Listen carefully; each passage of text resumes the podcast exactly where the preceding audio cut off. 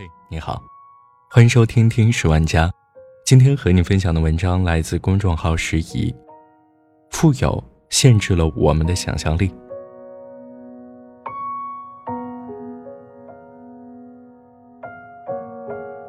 最近几个月，有三件事让我很感慨。第一件事，北大树洞歧视事件。先说一个名词：国家专项招生计划。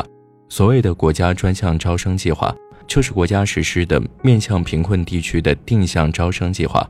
今年的国家专项计划理科类招生，北大本答应在河南贫困县招录八人，但北大在接到八名学生的档案后，却将其中的两名退了回去。理由是五百三十多分的考试分数太低，进北大可能跟不上教学进度。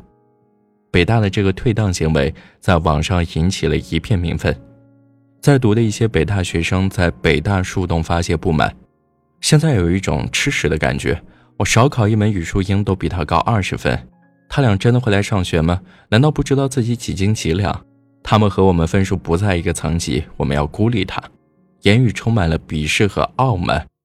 让人难以相信，这是出自北大精英之口。第二件事是王思聪和花千芳吵架。作家花千芳在微博上说：“对于绝大多数的中国人来说，英语是一件废物技能。”实话实说，花千芳这番英语无用论实在不咋地，所以惹恼了王思聪。王思聪在微博上骂了一句：“九零一二年了，还有没出过国的？”没想到。这句话一下捅了马蜂窝，很多网友大骂王思聪：“没出过国怎么了？我就没出过。”但也有一部分人不理解大家为何要骂王思聪。现在没出过国的人还多吗？就算欧洲、美国不去，东南亚总该去过吧？那么便宜。第三件事是优衣库哄抢事件，一件联名款 T 恤，优衣库只卖九十九元，结果引起很多人的哄抢。为了抢夺 T 恤。一些人甚至不惜大打出手，于是哄抢 T 恤的这群人遭到很多网友和媒体的斥责和嘲讽。为了捡便宜，连脸都不要了。为了一件 T 恤，至于这样吗？把中国人的脸都丢尽了。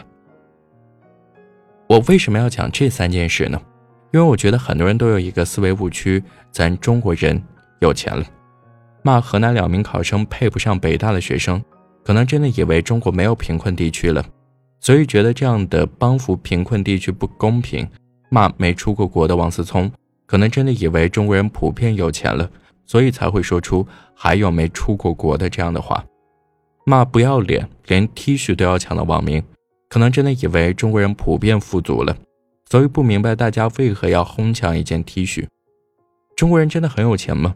很多人的第一感觉都是好像是挺有钱的，因为我们经常听到身边的人感叹。月薪低于八千元可怎么活呀？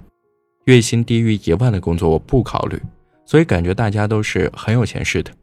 现实情况真的是这样吗？大家为什么会觉得中国人很有钱呢？曹喜华教授分析了两个原因：一是有钱人具有很强的发声能力，媒体也喜欢为有钱人发声；二是大部分生活在底层的人没能力发声，媒体。也很少为他们发声。知乎上有一个话题：生活富足如何限制了我们的想象力？下面有很多催人泪下的回答。前几天我在医院实习，有一天夜里，急诊室冲进来两位农民工，一位用左手紧紧抱住右手，鲜血直下；一位拿着酒杯，酒瓶里泡着半截手指。不用说，手指断了。我导师说，现在接还来得及。以后手指功能基本不受影响。他说：“要多少钱？”我导师说：“三千左右吧。”他愣了一下，说：“那如果截掉呢？”我导师说：“三百。”他果断地说：“截吧，不要了。”我倒吸一口凉气。那一天，我明白了一个道理：弱国无外交，弱者无选择。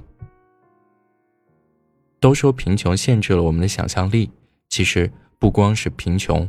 富足也会限制我们的想象力。这期节目想表达的是善待每一个人的高度，请不要丢失了对社会底层的感知能力，也不要丢失了对社会底层的共情能力。如果可以，请善待每一个人的高度。好了，这就是今天的节目，感谢你的收听，我们下期再见。我们在蓝色海上漂，他的怀抱，海浪在身边微微笑，笑着一切还。